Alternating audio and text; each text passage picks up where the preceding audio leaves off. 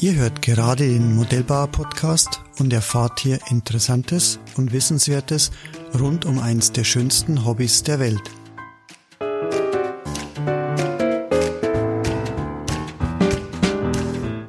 Mein Name ist Rainer Hacker, ich bin Chef und Gründer der Hacker Motor GmbH, aber vor allem bin ich seit über 40 Jahren Modellbauer und Modellflieger. In diesem Tech Talk sprechen wir über Telemetrie, speziell die Yeti Duplex Telemetrie.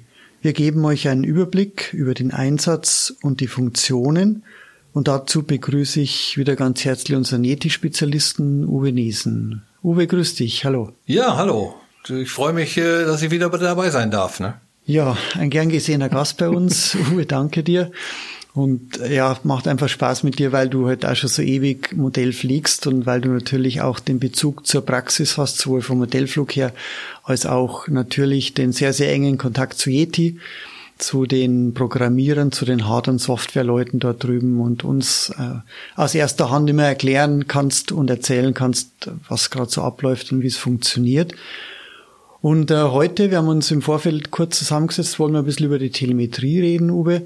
Telemetrie ist einfach ein Thema, das ja nicht mehr wegzudenken ist aus deinem täglichen Alltag hier am Telefon, am Servicetelefon, aber auch eben bei der Nutzung von, von Yeti, von dem kompletten Duplex-System. Und ja, wie war es denn früher? Ich meine, gemessen haben wir doch schon immer, gerade die Elektroflieger. Ja, da hat es natürlich auch verschiedene Systeme gegeben. Meist hat sich das auf die Datenaufzeichnung bezogen. Also es gab so Datenlogger, ähm, die auch schon Strom und Spannung und Kapazität erfasst haben oder die Drehzahl vom Motor. Oder auch so Höhenlogger, die die F3B-Piloten für die Optimierung ihrer Windenstarts hergenommen haben. Stimmt, genau, ja. Die konnte man dann sogar noch einstellen in der Datenabtastrate, mhm. damit man genau diesen Schuss da noch hinkriegt und, und die optimale Höhe rauskommen, äh, rauskommen lässt. Hat sich alles äh, schwer ge geändert. Ja, ja. Ja, war damals, wie du gesagt hast, am Anfang eine Datenaufzeichnung. Also es gab von diversen Herstellern gab's Geräte, die man in den Rumpf mit reingepackt hat mit Sensoren ob das die Drehzahl war, ob das die Höhe war oder auch den Strom, die Spannung, die man aufgezeichnet hat und nach dem Flug dann diesen Datenlog auslesen konnte am PC oder oft schon mit kleinen, kleinen Displays schon direkt am Flugfeld und sich die Daten anschauen konnte. Und da haben wir schon versucht, das ein oder andere ein bisschen zu optimieren. Richtig. Und dann ging es ja weiter, dass äh, diverse Hersteller von Variometern haben dann zusätzlich auch Sensoren angeboten, womit die Stromspannung oder sowas messen konnte. Und die haben das dann über diese 434 Megahertz kleinen, ich sage jetzt mal Kinderfunkgeräte ähm, übertragen, was aber eigentlich schon prima funktioniert hat. Auch die Höhe ist ja oftmals wichtig gewesen oder ist auch jetzt natürlich wichtiger denn je. Bei Flugplätzen darf ich ja meist oder bei vielen Flugplätzen nicht unbedingt unendlich hochfliegen. Und ähm, mit diesem Varius war das natürlich schon klasse, weil man da endlich mal in Echtzeit oder nahe Echtzeit, praktisch Echtzeit, mhm. ähm, die Werte dann hat und das Funkgerät hat das ausgegeben. Auch die Empfängerakkus wurden da schon überwacht. Bisschen der Nachteil von den Dingern war, dass man natürlich sich, wenn man jetzt mehrere solche Geräte gleichzeitig im Verein genutzt hat, sich jeder wieder auf einen Kanal von diesem äh, LPD, war glaube ich LPD, ja, äh, Funkgeräten einigen musste, dass der eine Kanal 50 hat, der andere 52 und so weiter. Ähnlich wie es früher auch bei den Sendern war. Mhm.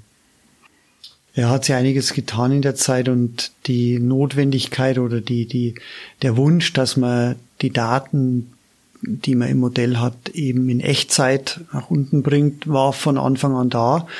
Und äh, Yeti hat es eigentlich sehr, sehr gut jetzt umgesetzt und vielleicht da ganz kurz Telemetrie. Ähm, als Erklärung, ich habe da mal ein bisschen abgeschaut bei Wikipedia. Wikipedia beschreibt Telemetrie als die Übertragung von Messwerten auf dem drahtgebundenen oder drahtlosen Weg, also sprich eine Fernmessung. Und ich glaube, das beschreibt sehr gut, was hier gemacht wird. Und ähm, ja, Yeti ist einer der ersten, nenne ich es mal, äh, Fernsteuerhersteller, die diese Telemetrie einmal natürlich fest implementiert hat äh, in den Empfängern, in den Reglern mit vielen Sensoren, aber auch die Echtzeitübertragung zum Sender, zum Piloten verwirklicht hat. Richtig, da ging es ja los, dass die ersten, ich sag mal, mit so einem Yeti-Modul ausgerüsteten Sender oder nachgerüsteten Sender, die konnten ja diverse Daten auf der Yeti-Box dann anzeigen. Das war halt, ja, ich sage jetzt mal aus unserer Sicht heute, der Klimmzug, um einem systemfremden Sender das beizubringen, wie ähm, ich eine Darstellung machen kann. Da dieses Modul natürlich mit so einem kleinen Piezo-Pieper ausgerüstet war und keine riesigen Speicher hatte für Sprachausgaben, haben sich so Alarme ähm, dann auf Piepstöne, die man dann verschiedene, auf verschiedene Art, ähnlich wie Morsecodes äh, ausgeben konnte, ähm, war nicht immer ganz einfach. Aber wie gesagt, das war der Anfang. Das war natürlich schon klasse. Besser ein Piepsalarm, dass der Akku leer ist, als überhaupt nichts. Und die Lipo-Akkus, das wissen wir ja selber aus unserer Beginnzeit, wo das umgeschwenkt wurde, viele Modelle auf die Lipo-Akkus. Die Leute haben die teilweise geflogen wie Nickel-Cadmium-Akkus, bis der Propeller sich fast nicht mehr dreht. Aber dann waren diese sündhaft teuren Lipo-Akkus damals in der Beginnzeit auch mal schnell hin. Ja, lass uns vielleicht gleich bei dem, bei dem Thema Akku bleiben oder, oder bei den Akkus bleiben. Das war für mich zumindest und ich glaube für viele draußen auch so dieser Wendepunkt. Äh, wie hat man früher Elektroflug gemacht, man hat einen Timer eingestellt man ist geflogen, bei den ersten Flügen ein bisschen vorsichtiger, hat geschaut, was man wieder in den Akku reinlädt und hat so schön langsam versucht, mit dem Timer sich an die maximale Flugzeit heranzutasten, ohne dass man den Akku jetzt zu leer macht. Und äh, beim Nickel-Cadmium war es noch nicht so das Thema, aber wie du gesagt hast, die Lithium-Polymerzellen, die am Anfang doch nennen wir es mal, preisintensiv waren, die wollte man genau. nicht unbedingt so tief entleeren, äh, tief entladen, dann waren sie natürlich kaputt. Und jetzt speziell mit der Telemetrie kommen wir natürlich einen Schritt weiter. Wir haben jetzt nicht nur die Zeit ähm, gemessen gehabt, sondern wirklich die Spannung und auch den Strom. Und äh, ja, der Sender dann konnte die Kapazität daraus errechnen. Und ich konnte mir einstellen, wenn ich einen 5000 mAh Akku habe, dass ich mir einen entsprechenden Alarm setze und der mich vorher schon warnt. Ja, die Stoppuhr, die hat ja immer prima funktioniert, wenn ich immer den gleichen Strom nehme. Bei einem Elektrosegler, wo ich den Antrieb vielleicht nur einschalte, um zu steigen bis auf eine Höhe, die mir passt, und ich schalte ihn wieder ab, hat das mit der Stoppuhr vielleicht noch relativ gut funktioniert. Habe ich aber dann äh, das krasseste Beispiel, was mir jetzt einfällt, ist ein 3D-Heli, den man einmal ruhig bewegen kann, weil man abends zum Feierabend vielleicht nur einen ruhigen Flug machen kann. Plötzlich konnte man mit Telemetrie 17 Minuten fliegen oder eben in fünfeinhalb Minuten im Hardcore 3D fliegen mit dem gleichen Hubschrauber, mit dem gleichen Setup, den Akku leer äh, düsen. Also was hat man früher gemacht? Man hat einfach, ich weiß, fünfeinhalb Minuten ging, habe ich fünf Minuten mal den Timer gestellt und mir dann gewundert, dass wenn ich abends mal ruhig fliege, der ist ja noch nicht mal ein Drittel leer, der Akku. Hätte ich viel länger fliegen können. Hm, hm. Ja, es war schon ein großer Schritt und äh, die Kunden haben es uns insofern oder Yeti gedankt, dass sie einfach die Akkus nicht mehr tief entladen haben, je nachdem, wie der Flugstil war. Ganz genau. Die ähm, Sache ist ja eigentlich relativ einfach und da ist so ein 5000er Akku eigentlich immer ein schönes Beispiel. Also ich habe einen Akku mit 5000 Milliampere-Stunden. Den möchte ich sicherheitshalber vielleicht nur 80 Prozent entladen, damit der auch ein bisschen Lebenszeit erreicht. Das tun die neuen Akkus eigentlich alle klaglos. Ähm, dann habe ich also 4000 Milliampere-Stunden oder 4 Ampere-Stunden, die ich verbrauchen kann. Und auf den neuen Sendern kann ich natürlich, oder den neuen, auf den aktuellen Yeti-Sendern kann ich natürlich mir die Fenster setzen dass ich da eine Anzeige habe, wie viel Milliampere-Stunden ich verbraucht habe oder auch einen Alarm setzen, der mir vielleicht zwischendurch schon mal Bescheid gibt. Also wenn ich 4000 Milliampere-Stunden verbrauchen möchte von dem Akku, setze ich mich, mir vielleicht einen Alarm bei 2000, lass sogar den Wert mir ansagen, dann habe ich also zwischendurch schon mal so einen Anhaltspunkt, jetzt ist er halb leer. Und bei 4000 setze ich mir ein oder bei 3,8 das kurz vor dem Erreichen dieser 4000, ich weiß, okay, die Runde kann ich noch beenden, aber dann gehe ich langsam zur Landung und bin auf der sicheren Seite. Und die Zeit spielt plötzlich keine Rolle mehr. Mhm. Jetzt sind wir schon sehr tief in der Anwendung drin. bin ja aber selber schuld. Ich habe dir ja nach der Kapazität gefragt oder nach der Akkuerwachung. Grundsätzlich, Uwe, diese Module, die wir am Anfang gehabt haben, die glaube ich werden fast nicht mehr eingesetzt draußen. Das heißt, wir setzen mal voraus, jeder Pilot, jeder Modellflieger, der das Yeti-Duplex-System fliegt, fliegt auch ein Yeti-Sender. Und jeder der Sender von DS12 angefangen bis zur 24er rauf kann standardmäßig Telemetrie vom Modell empfangen und sie darstellen und speichern. Ist das richtig? Ganz genau. Das ist also genau richtig. Ähm, das ist auch so ein bisschen jetzt mein äh, ja, Fehler. Vielleicht denke ich schon gar nicht mehr so an die nachgerüsteten äh, Sender, weil das rückt natürlich so langsam immer mehr in den Hintergrund. Wer damals so begonnen hat, weil er seinen guten alten Sender weiter nutzen wollte, der auch immer prima funktioniert hat, ist dann aber oftmals auf den Geschmack gekommen und möchte die Telemetrie vollumfänglich und, und, und sauber nutzen. Nicht nur auf dem Display sehen, was ich verflogen habe und nicht irgendwelche Piepstöne deuten. Dann ist natürlich dieser äh, Schritt zum Yeti-Sender einfach das nächste gewesen. Und mittlerweile setzen halt sehr, sehr, sehr viele Leute, die, die ernsthaft Modellflug machen, ähm, ja, die Yeti-Sender ein. Und mit ernsthaft Modellflug meine ich auch wieder nicht äh, nur die Monsterflieger und Riesendinger, sondern auch normale Flugzeuge.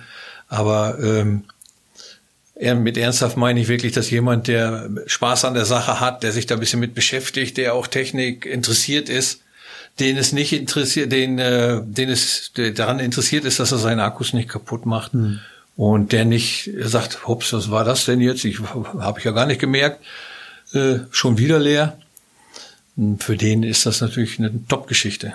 Ja, in den Anfangszeiten mit den Modulen hatten wir, wie du schon gesagt hast, den Piezo-Piepser. Das war alles, was wir an Möglichkeit an akustischen Feedback bekommen konnten. Mittlerweile geht's ja noch viel weiter. Wir haben, wie du schon gesagt hast, eine grafische Darstellung. Es ist jetzt in manchen Fällen vielleicht einmal in Ordnung, mal kurz aufs Display zu schauen während dem Flug. In der meisten Zeit äh, werde mir aber auf akustische Signale dann verlassen. Und äh, was haben wir da für Möglichkeiten, um uns irgendwelche Werte oder was ansagen zu lassen? Ja, genau. Das ist also praktisch die Unterschiede in den Möglichkeiten liegen. Ich kann einmal, das heißt, äh, einen Triggerschalter nutzen. Triggern ist wie beim Abfeuern einer Kanone. Ähm, einmal anticken, einmal schießen. Heißt also, ich würde jetzt mit dem Triggerschalter zum Beispiel die Höhe abfragen. Ich tick einmal diesen Schalter an und er sagt mir einmal Höhe 276 Meter.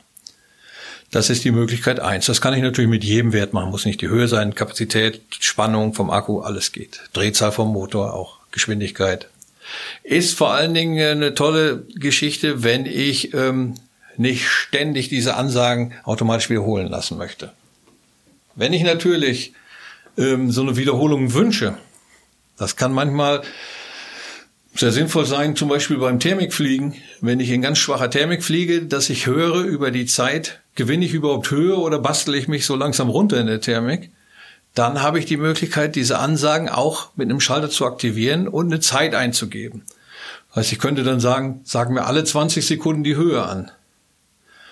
Da ich das schaltbar machen kann, kann ich das dann wieder, wenn ich jetzt meine Höhe erreicht habe und ich möchte wegfliegen, kann ich das wieder deaktivieren. Oftmals sieht man auf den Modellflugplätzen, ähm, sieht man oder hört man eigentlich äh, Sender, die dann pausenlos plappern, die ihren Kollegen da unheimlich auf die Nerven gehen.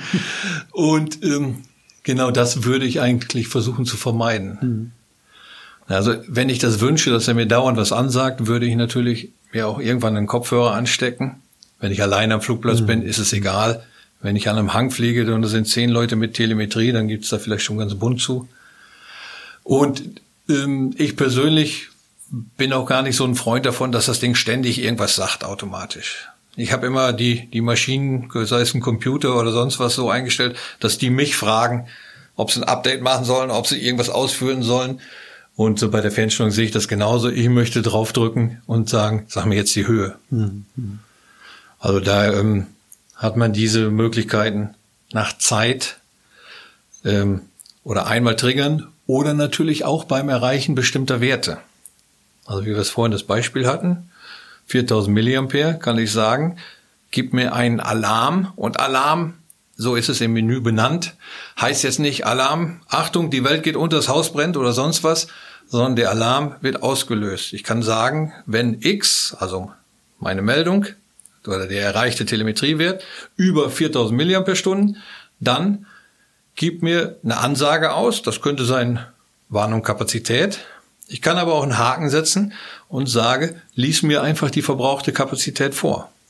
Also wenn er die 4000 dann überschreitet, würde er sagen, 4007 mAh verbraucht. Dann bin ich bestens im Bilde, auch wenn ich das für so eine Zwischendurchmeldung mal nutze. Mhm, mhm. Ich kann das auch kombinieren. Das heißt, ich kann mir so Alarme setzen, mir nach, ich nenne es mal alle 1000 mAh den Wert einmal ansagen lassen und kann mir auf dem Schalter dann noch legen, wenn ich jetzt noch zusätzlich äh, die Kapazität wissen möchte. Selbstverständlich. Das eine schließt das andere nicht aus. Also Kombinationen sind. Es sind alle Kombinationen möglich. Ähm, die, die, die Einmalansage kann ich immer äh, dem Sender entlocken. Mhm. Ist egal, ob dann nach 20 Sekunden oder die nächsten 13 Sekunden schon die neue kommt. Das kann ich wirklich äh, nutzen, wie ich das möchte. Mhm. Diese Alarme nutze ich selber, weil ich ja viel mit Seglern unterwegs bin, beim Thermikfliegen, dass ich mir einfach, ich sage jetzt mal, fünf Alarme setze beim Überschreiten von 100 Meter, 200 Meter, 300 Meter, 400 Meter, 500 Meter. Und dann weiß ich genau, wie hoch ich bin, wenn ich jetzt in der Thermik aufsteige. Beim Absteigen ist es mir egal, also habe ich den Alarm so gesetzt, dass ich nur beim Überschreiten diese Ansage bekomme. Das kann ich also auch noch entscheiden. Ich kann also, ist es größer, ist es kleiner oder ist es gleich? Und so weiß ich dann, egal an welchem Flugplatz ich bin, wenn ich jetzt bei dem einen Flugplatz fliege, wofür ich vielleicht nur 300 Meter hoch darf, ähm, kriege ich dann entsprechend die Warnung, bin ich an einem Flugplatz, die keine Höhenbeschränkung haben, wo ich diese 2500 Fuß, sind glaube ich 763 Meter, über Grund fliegen darf, bin ich also auch bestens im Bilde und geht natürlich dann ein bisschen nach Größe des Modells. Ähm, einen kleinen Meter 70 Segler kann ich in 400, 500 Meter Höhe so gut wie nicht mehr sehen, während ein richtig Großsegler 500 Meter in freier Wildbahn kein Problem sind. Hm. Das heißt, am Sender haben wir viele, viele Möglichkeiten, um das grafisch darzustellen, aber um es akustisch uns mitteilen zu lassen. Der Sender hat einen Lautsprecher drin, das heißt, ich kann mir die Ansagen direkt äh, geben lassen, ich kann einen Kopfhörer anschließen. Jetzt gehen wir zum Modell. Ähm, natürlich Yeti Duplex, klar. Was für Möglichkeiten der, ich nenne es mal Telemetrie, Eingabe habe ich denn oder der Sensoren? Was gibt's denn da für verschiedene Sensoren, Uwe? Also eigentlich gibt's da hm, alles, was ich mir im Moment vorstellen kann. Man kann also den Spritverbrauch von großen und von kleinen äh, Turbinen messen. Man kann den Akkuverbrauch von Elektromotoren messen. Also der Akkuverbrauch hört sich jetzt komisch an. Also die, die verbraucht Milliampere-Stunden sich ansagen und anzeigen lassen. Man kann die Höhe, man kann das Steigen, Sinken, man kann den Varioton wie beim echten Segelflieger, also mit dem Beep, Beep, Beep, Beep fürs Steigen äh, nutzen. Man kann den GPS-Sensor einbauen, wenn ich jetzt Geschwindigkeit über Grund äh, messen möchte. Man kann einen Staudrucksensor für die Geschwindigkeit gegenüber der Luft ins Modell bauen. Also bin ich total flexibel. Yeti hat da eine, eine riesige Range von, von Sensoren. Und mir fällt eigentlich so ad hoc nix ein, was, was es da nicht gäbe. Und zusätzlich gibt es noch zum Beispiel von den meisten Herstellern von Turbinen die Turbinenelektronik auch mit einem Anschluss für die Yeti-Telemetrie, weil halt doch viele Jetflieger auch, auch Yeti nutzen. Und dann habe ich da natürlich die ganzen Betriebszustände wie Anlassen, Aufwärmen, Abkühlen, mhm. ähm, die Drehzahl der Turbine, den Spritverbrauch von der Pumpe und, und, und ähm, da schon passend auf dem Display. Also es ist nicht unbedingt nur Yeti-Telemetrie. Diese Protokolle sind auch offen, die kann man sich downloaden bei Yeti. Wenn jetzt einer die super Idee hat für irgendeinen Sensor und ist elektronisch bewandert, dann kann er da sogar selbst auch was machen. Ne? Ja, das ist eine tolle Möglichkeit, die Yeti da bietet, dass dieses Protokoll eben öffentlich macht dass, wie du gesagt hast, Dritthersteller, Fremdhersteller auch das nutzen können und ihre Geräte, die sie anbieten, für uns dann ja sichtbar, auswertbar, speicherbar zu machen. Wir haben am Anfang ja angefangen mit diesen MUI-Sensoren, dieses Measurement UI, also die Spannung und den Strom zu messen. Äh, mittlerweile ist es aber so, nicht nur bei den Fremdherstellern oder, oder dort auch, aber auch Yeti bindet immer mehr die Telemetrie in den eigenen Geräten ein. Das heißt, die aktuellen Meson-Controller, die messen sowieso schon Strom und Spannung. Ähm, also da brauche ich keinen extra Sensor mehr. Und auch die BECs, die es von Yeti gibt, oder auch die Central Boxen, auch dort sind schon sehr, sehr viele Telemetriewerte, die man einfach nur durchs Anstecken oder durchs Betreiben dieses Geräts schon, schon nutzen kann. Ganz genau. Die ähm, BECs zum Beispiel, da ist das äh, SBEC 30D. Dieser Hinweis D ist für Daten. Ähm, ist ein prima BEC mit Telemetrie-Datenausgabe. Da weiß ich dann auch schon mal, was früher nie weiß, was machen meine Servos im Fluge? Wie viel Strom brauche ich überhaupt? Wie viel Milliampere-Stunden verbrauche ich, wenn ich zehn Minuten fliege oder eine Stunde oder vier? Ähm, eine super Geschichte, weil ich nichts extra haben muss. Bei den Metson-Reglern oder den Metson Pro vor allen Dingen auch ist auch die komplette Telemetrie für Spannung, Strom, Kapazität, Drehzahl, Temperatur aus dem Regler alles schon drin. Mhm. Also ich brauche die eigentlich nur anstecken. Und das sollte man vielleicht auch nochmal deutlich sagen, das fällt mir jetzt gerade so ein mit deutlich äh, sagen anste beim Anstecken.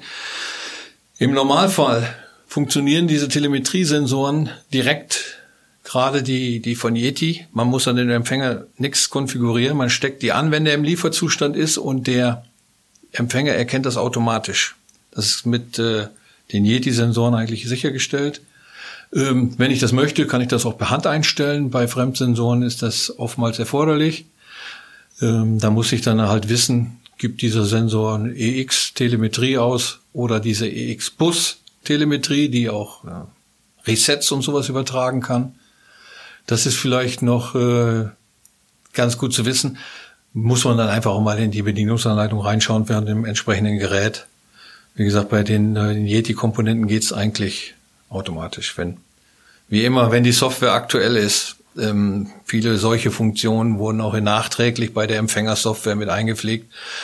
Und dann macht es doch Sinn, wenn ich ein neues Modell aufbaue und da die Komponenten sowieso gerade in der Hand hat, einfach mal zu schauen, ist da aktuelle Software drauf.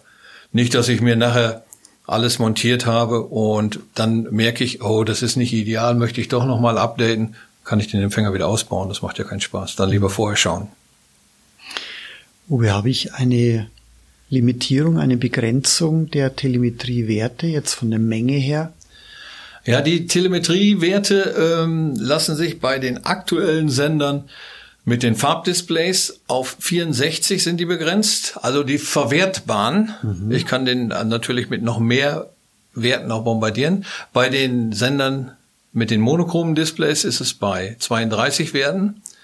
Habe ich aber jetzt zum Beispiel eine Anwendung, wo ich drei Sensoren habe, die viele Werte liefern, dann gibt es oftmals Werte doppelt. Also wenn ich ein Vario, ein GPS und noch einen Regler habe, dann habe ich meistens im Vario und im GPS auch noch die Umgebungstemperatur. Die brauche ich ja nicht doppelt. Wenn das automatisch eingelesen wurde und ich sehe, da ist ein Wert, den brauche ich gar nicht, kann ich diesen Wert löschen und er lädt mir den nächsten wieder dazu. Also ich glaube, wenn ich 32 Werte verarbeite und bei den neueren Anlagen 64, da bin ich schon wirklich weit mit, mit sehr vielen Daten. Äh, da, da fällt mir schon fast nichts mehr ein, was dann noch fehlen würde.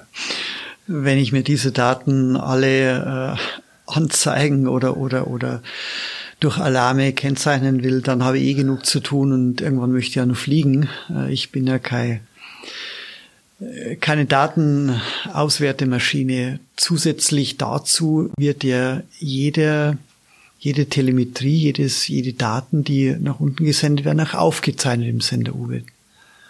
Richtig. Die, die Datenaufzeichnung ist natürlich wirklich ein, auch ein sehr guter Punkt. Dazu muss man sagen, dass die Yeti-Sender die Datenaufzeichnung äh, in der, im Lieferzustand immer starten, wenn man auch eine Stoppuhr startet. Deswegen würde ich empfehlen, nimmt bei jedem Modell einfach, legt euch auch eine Stoppuhr an, auf den Drosselknüppel oder beim Segler mit der Schleppkupplung, die man sowieso betätigt, wenn man loslegt. Habe ich einen Segler, der nur am Hang geflogen wird, kann ich es auch aufs Höhenruder setzen, das Schalten. Das heißt, wenn ich das erste Mal die Funktionskontrolle der Ruder gemacht habe, läuft die Datenaufzeichnung. Was hat das für einen Vorteil? Sollte mal irgendwas sein, dann habe ich die Daten. Ich kann also nachher schauen, sollte tatsächlich das Modell ähm, nicht richtig steuerbar gewesen sein. Dann kann ich sagen, die Funkverbindung, war die okay? Ja, die war okay. Die Qualität der Übertragung, war die okay? Auch gut. Die Empfängerspannung zum Beispiel, war die okay? Oh, da sind schon so kleine Einbrüche zu verzeichnen. Dann habe ich schon mal einen Hinweis, wo ich suchen muss, wenn ich jetzt diese Sache ausmerzen will. Ganz früher nochmal so eine kleine Anekdote, kommen wir wieder auf diese Varis zurück mit diesem Funkempfänger. Hatten wir im Verein, natürlich hatten wir alle kein Geld, weil wir alle in der Lehre waren, uns ein so ein Gerät gekauft, so ein Vario. Und das war schon ganz super modern mit einer Überwachung der Empfängerspannung ausgerüstet. Und ein Kollege hatte in seinem Segler, den haben wir nur mit Hochstart oder am Hang geflogen, immer diese Warnung für den Empfängerakku. Und wie man das so macht, er hat dann seine Akkus mit dem guten alten Schulze-Ladegerät dreimal entladen und laden und das wäre doch super. Und bis uns der Hersteller von dem Vario gesagt hat, was habt ihr denn da sonst noch eingebaut? Ja, den Empfänger so und so, die Servos, der Schalter. Und dann sagt er gleich sofort, wie den Schalter, der aus dieser Styroporverpackung von dem Sender kam. Ja, natürlich, wer ihn sonst? Den lass mal weg. Und der Kollege hat den einfach nur ausgesteckt, hat dann den Akku direkt in den Empfänger gesteckt und siehe da, es war nie wieder auch nur eine Meldung in dem gleichen Modell ohne Änderung. Hm. Der Übergangswiderstand war einfach sehr schlecht. Dazu kamen, die Akkus hatten sowieso schon relativ hohen Innenwiderstand. Wenn es dann kalt war, erst recht. Aber dieser Schalter hat ihm ähm, ja, die Spannung so vermiest, dass das Vario immer gemeckert hat. Und ohne mhm. diese Telemetrie hätten wir es nie bemerkt, nie bis es irgendwann, er wäre tief geflogen, mhm. es wäre kurz ausgestiegen, der Empfänger, der wäre dann zwar wiedergekommen, aber in der Zeit bist du schon in, beim Hangfliegen in den nächsten Baum gerauscht. Ne? Genau, halbe Sekunde, Sekunde zum Booten vielleicht vom Doppelsuper PCM, was auch immer. Genau. Ja.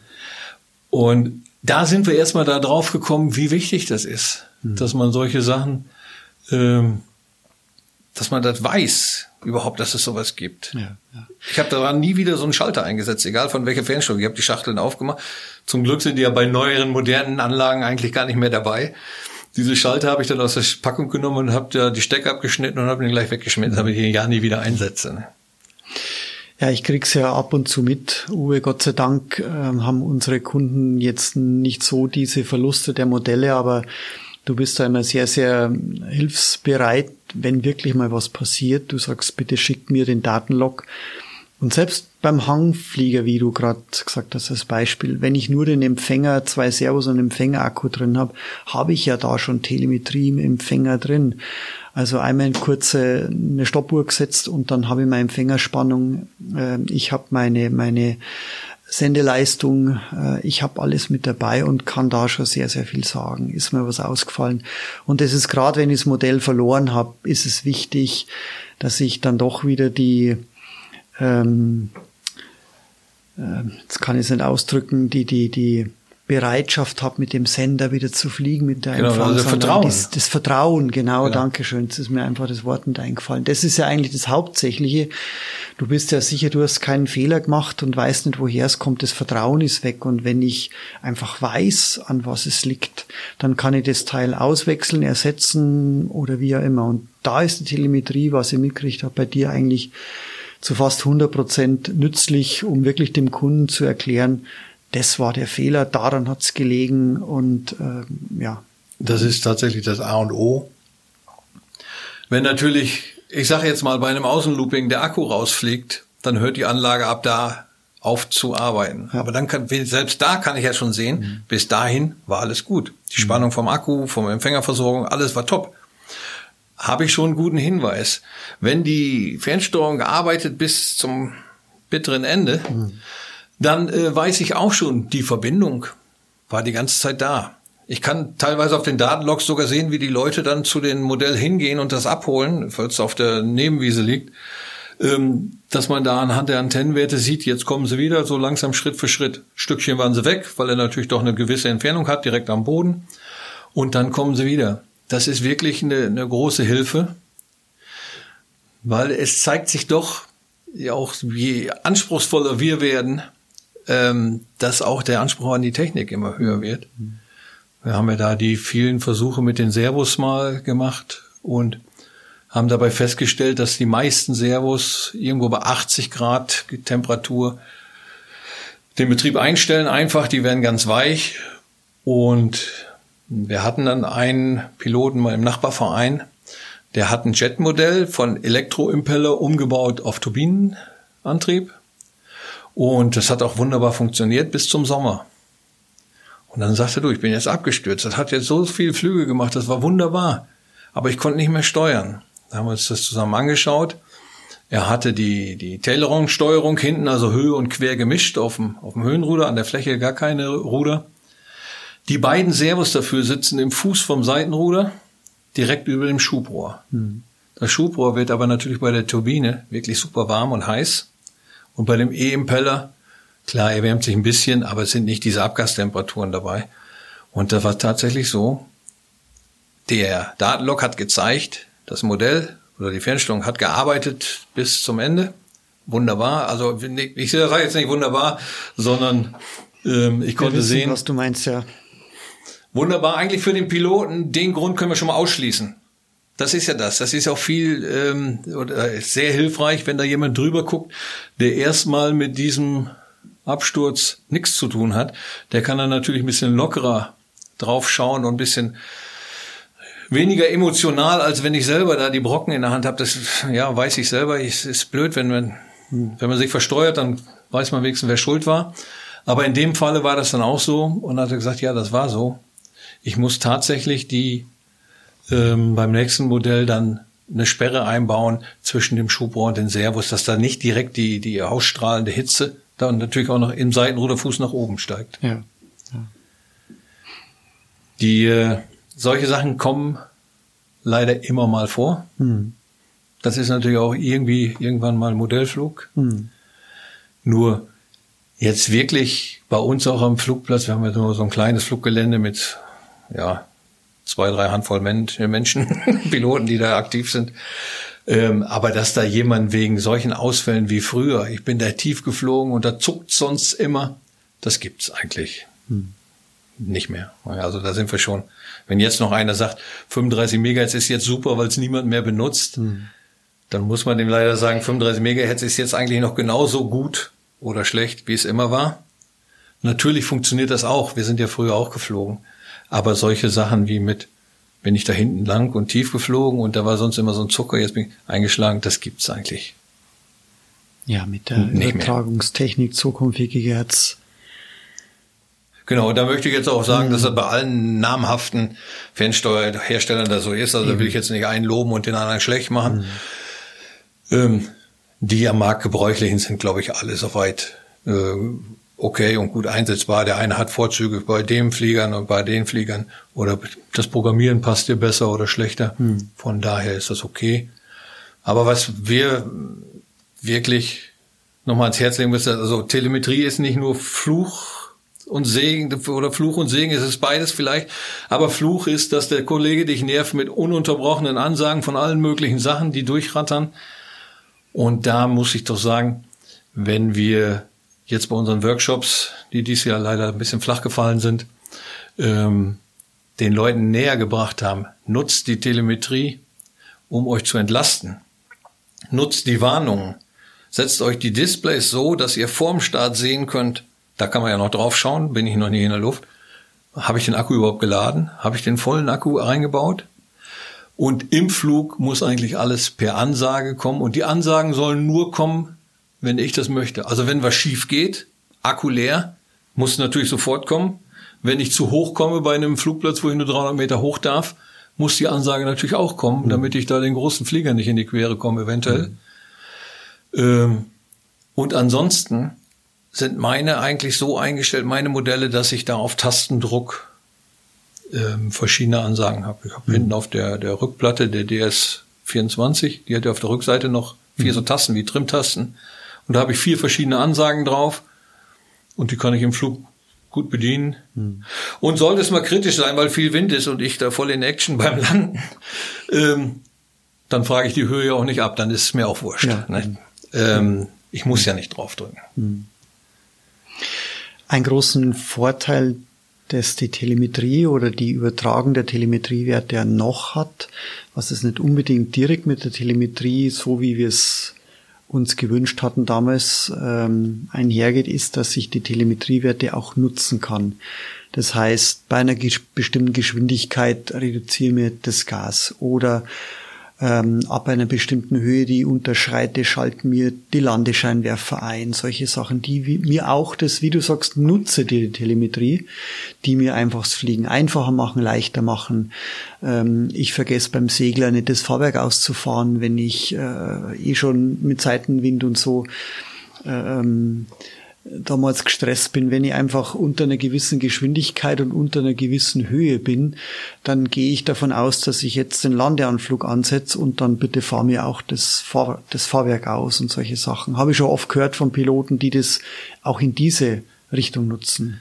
Ja, Yeti hat ja ähm, da einen Schritt gemacht.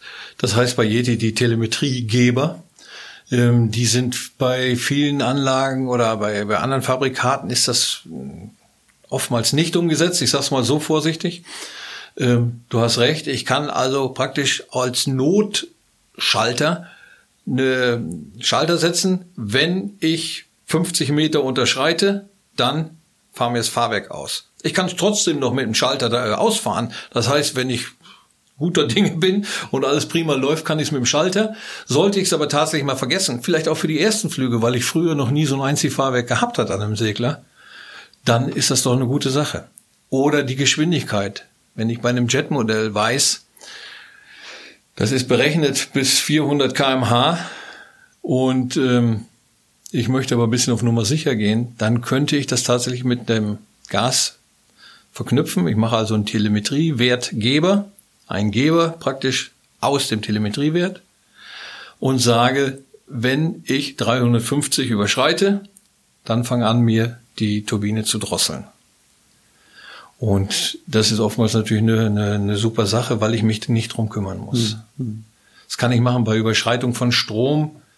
Ich habe das bei einem meiner Modelle zum Beispiel gemacht. Da ist ein Klapptriebwerk verbaut. Die Klapptriebwerke machen ja immer so einen Nickmoment. Da muss ich also eine bestimmte Höhenruderbeimischung haben. Und ganz früher hatte ich das so gelöst, dass wenn ich das Fahrwerk, äh, das Triebwerk ausfahre, dass dann der Mischer so nach zwei, drei Sekunden einschaltet. Aber der Schub setzt nicht ein. Das heißt, das Modell hat sich erstmal so ganz fies dahin gehängt. Ich musste schon leicht drücken, da hätte ich auch ziehen können. Eigentlich wäre genauso blöd gewesen. Aber ich habe das jetzt anders gelöst. Ich habe einen Telemetriewertgeber gemacht, der bei einem bestimmten Strom mir diese Beimischung erst einschaltet. Das heißt, wenn der Motor anläuft, ist noch keine Beimischung, dann habe ich, was weiß ich, bei 35 Ampere oder 40 habe ich gesagt, dann setzt auch der Schub ein, dann kommt die Höhenruderbeimischung. Und so mhm. fliegt das Ding jetzt prima. Ich muss mich um nichts kümmern, ich muss nicht mehr beim Ausfahren schon mal vorsichtig Tiefe drücken oder Höhe ziehen oder sonst was, sondern ich fahre das Triebwerk aus und wenn das anfängt anzulaufen und Schub gibt, läuft automatisch meine Höhenruderbeimischung äh, rein. Mhm. Finde ich prima. Die Leute sagen dann, ja, boah, dein Modell fliegt ja super. Ja, klar, weil ich ein bisschen Zeit und Lust, das ist eben, man muss auch ein bisschen Bock haben, äh, dafür investiert habe, dass das schön läuft. Jetzt habe ich es drin.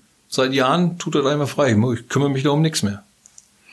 Das ist genau das, was du in den Workshops, die du abhältst, immer versuchst, den Leuten ja zu erklären, zu zeigen, wie sie eigentlich diese Werte ähm, bei der Programmierung mit einsetzen können, um ihr Modell dann einfach besser aussehen zu lassen, um den Piloten an sich zu entlassen. Wir wollen ja Spaß haben beim Fliegen und nicht schwitzen, vor der nächsten Landung schon wieder Angst haben und so weiter.